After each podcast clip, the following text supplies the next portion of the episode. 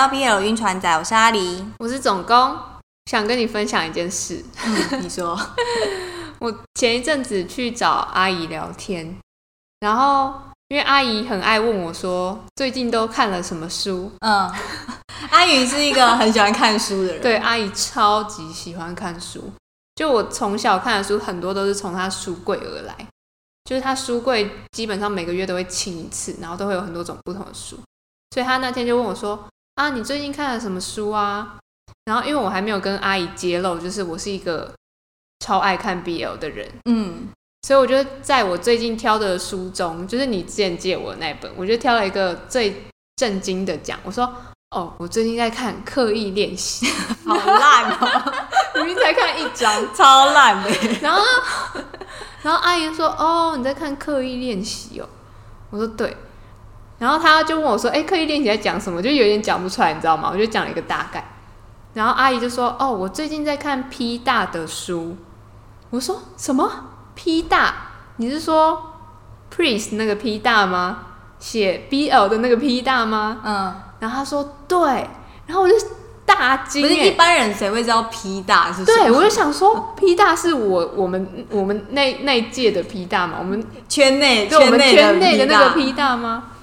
然后他就说，对，他就说他在看《杀破狼》，他看完《杀破狼》跟《默读》，然后还有那个《镇魂》，跟最近看完《残次品》吧，嗯嗯嗯，就他就讲了一堆批大的书，然后我就超兴奋，我就燃起了那股就是想要推荐给他耽美作品的那个热情，嗯，就觉得哇塞，阿姨是一个初踏入就是 BL 世界的人哎，我要让他好好的知道这世界的广阔。我就想说，我要推荐一些我喜欢的书给他，然后我就在那边列，在列给他的时候，突然到那个《花镜浆果》这一本的时候，嗯花镜浆果》就是我二零二一年就是推荐最喜欢的那个书，对，然后我就非常的犹豫，要不要把《花镜浆果》列上去，因犹豫的点是，众所周知，P 大的文非常清水，对吧？我不知道啊，我根本没看过。不是，你怎么会没看过？不是，我有开始看，但是我从来没有看完过，所以我根本不知道他的写作风格是怎么样。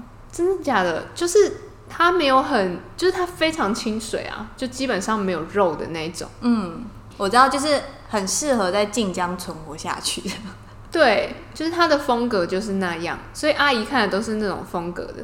我想说，哦，P 大这么清水，可是花镜浆果，你知道？嗯，就是可以推荐给他吗？对，你知道花镜浆果风格就是非常的露骨、暴力，然后心理的折磨，嗯然后各种很残忍的东西，再加上他性爱场面非常的开放，所以我就有一点担心。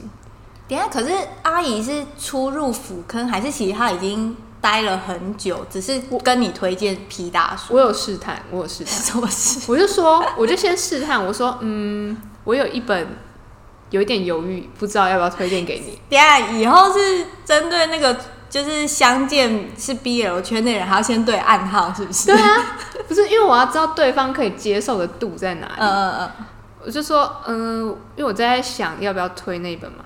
我就说，可是就是他的肉有一点多，有点露骨，有一点就是，哦，你的蛋书讲很满，对我就狂打预防针，你知道吗？就狂注射，然后 你的针管很大一只。我怕他看到吓到，你知道。然后他就说：“哦，肉是吗？我有看过有肉的作品。”我说：“嘿，你看过哪一部？”他说：“哦，我看过那个啊，《魔道祖师》。”嗯，然后我就心里想一下，魔道祖师的肉算是什么等级？哦，然后我就想，魔道祖师最最凶狠的肉是哪一段？我觉得应该是碧城那一段。你有印象吗？我觉得是浴桶吧，浴桶吗？在客栈里面洗澡吧。浴桶那个只是激情，可是碧城已经是玩玩具了。哦，我自己觉得碧城应该稍微，就所以你就开始在思考，就哇哦，碧城的作用还有这样这样。阿姨好像已经觉得，她说哦，魔道祖师那一段，她觉得已经蛮多肉了，就是她的程度是到那边。可是那好像没办法推荐给阿姨花镜浆果。对，因为魔道祖师的那的肉对我来说算是入门吧，就是一般般吧。对，就一般般。对，在我们经历了那么多、看过了那么多肉文之后，只能算是一般般。然后我就想说，我还是我还是推荐给你好了。不过我就就还是狂打了预防针。他就当天晚上跟我说他在看《花镜江国》，已经开始看了，对。然后 手脚很快，然后我就想说很可怕哎、然后我就跟他讲说，我就又继续的打预防针。我说你不舒服的话，千万要立刻停下，不要勉强自己。就跟那个电影前面都会有警示对。对对对对，我就狂当那个电影电影的那个警示的人员，因为我很怕揠苗助长。就是他如果被花镜江给我吓到，他以后就对耽美这个世界产生了一种害怕的感觉。我不希望是这样。然后他就说：“为什么我还没看就先被打了那么多次警告啊？到底是有多血腥、多多肉、多可怕？”可是说不定阿姨的内心很坚强啊，是不是就要喂一些重口味的给阿姨，让阿姨的那个心就是越来越宽广？对，可是就是你一下给她太多的话，你知道她会连根拔起，你懂吧？所以我就是想说，应该要一步一步来。哇，你还帮你可以帮然后他制定读书计对，我划、就希望他在 BL 的世界上可以缓缓步的成长，不要一下拉太高。反正我就是先跟他讲，就是要注意这件事情。所以阿姨看完了吗？我不知道他后面没有回复我跟花镜江国任何有关的 讯息，然后我想说我不要多已经过失联了，是不是？他就在想他会不会想说哇，原来我都看这种，对，我也在想。所以推荐给别人花尽浆果就会有这种顾虑。就虽然我很喜欢，可我我知道他的接受程度并不是这么的广泛，嗯不是每个人都可以接受这种写法。可是那是因为你推荐的那个对象有很明确的一个对象，但如果你是就是在网络上写新的文，所以你面对的是大众，你就会毫不犹豫推荐这个。对我会不管哎、因为毕竟不是我身边的人，对对对，我身边人我就会稍微顾虑一下他的成长曲线。还是要照顾一下。对，那你有就是那种你很喜欢，可是你会因为某些原因犹豫而不敢推荐给别人，或是要多想一步的吗？我好像也是会看推荐对象、欸，就是我会看推荐对象，我对他的喜好熟不熟悉。像如果是你的话，我可能会推荐给你，比如说我会说，哦，这一本真的哪边哪边很好看，你应该会喜欢，但是它是娱乐圈文哦，或但是它是电竞文哦，因为我知道就是这类的你、你比较排斥，嗯，对，所以我会下这样板书。好像也不是排斥、欸，是我有尝试过，但我都没有看到喜欢的，很少，很少会看到喜欢的。或者是我要先了解那个人过去喜欢的哪些作品。嗯，但我好像可以懂阿姨喜欢 P 大的理由。P 大的文里面常常藏了一些道理跟一些思想。哦，对我觉得阿姨是那种喜欢在阅读里面获取一些新知或是想法的人。那推荐给他那个啊，木苏里啊，像统前开示，他就是在讲那个啊佛教的那个八苦，嗯，它其实里面的每一个小故事，就是都隐含了一种苦这样子。哦，阿姨是会喜欢这类的吗？就就是是会从苦里面学到什么吗？比如说你要宽心，或是怎么样子？对，啊，因为就是有点那种体悟佛道的那个感觉。那可能也可以，因为阿姨非常的爱学习。我突然觉得花间浆果应该没有什么学习的成分诶，有吗？我觉得花江果不是阿姨爱的，好像是诶，因为有一个很神奇的一点是，他看完应该是杀破狼吧，然后他说他对一个句子非常印象深刻：“心有天地，山大的烦恼也不过是一鱼。”然后我就跟他讲说，我虽然没有看完杀破狼，但是我把那个句子抄起来贴在我的书桌前。是因为那个句子有给你们什么力量吗？是诶，就他说，你心中如果有天地很广阔的话，很多烦恼其实就是一些小小的沧海一粟的东西。嗯，对，就是在提醒自己要心宽吧，然后可以容纳很多事情，更豁达、更广阔。然后阿姨讲出那句话的时候，我就整个被电到，我想说，怎么会 跟我记得的话一样？就有跟阿姨心有灵犀。对，那如果从你最近看的书单里面，你觉得有什么可以推荐给我的吗？如果要挑一本的话，我应该会挑那个《从万米高空降临》。哎、这本我最近看到非常多人给好评、哎，对，这因为这本就是前阵子完结，然后他是在讲就是机师跟空管的故事，就是比较少人写的题材。然后我想推荐给你的原因是，就你爱的强强，嗯，内容我觉得非常贴合现实，成年人的爱情之间会碰到问题，他们怎么透过沟通去解决，嗯然后我觉得非常好看。而且这一本的作者就是他旅居国外，然哦后他说他就是花了五年的时间构思了很多个故事，只有这个故事最后留下了，那其他的呢？就没有写出来啊。哦，所以他就是收集灵感，然后再产出这样。我还特地去 Steam 上面找了那个空管的游戏，就是管飞机起降的。所以你看了那本之后，你对这个有点了解是吗？对，就我就开始去深入了解，说那个空管到底是什么职业，然后到底实际上会做什么事，我就很想了解这一块。我还特地去问我的机师朋友，就是问他一些飞行相关的术语，这样子。你竟然还有机师朋友？等一下这是一件很不常见的事，是不是？对啊，我好像没有机师朋友哎、那你有什么比较特殊职业的朋友？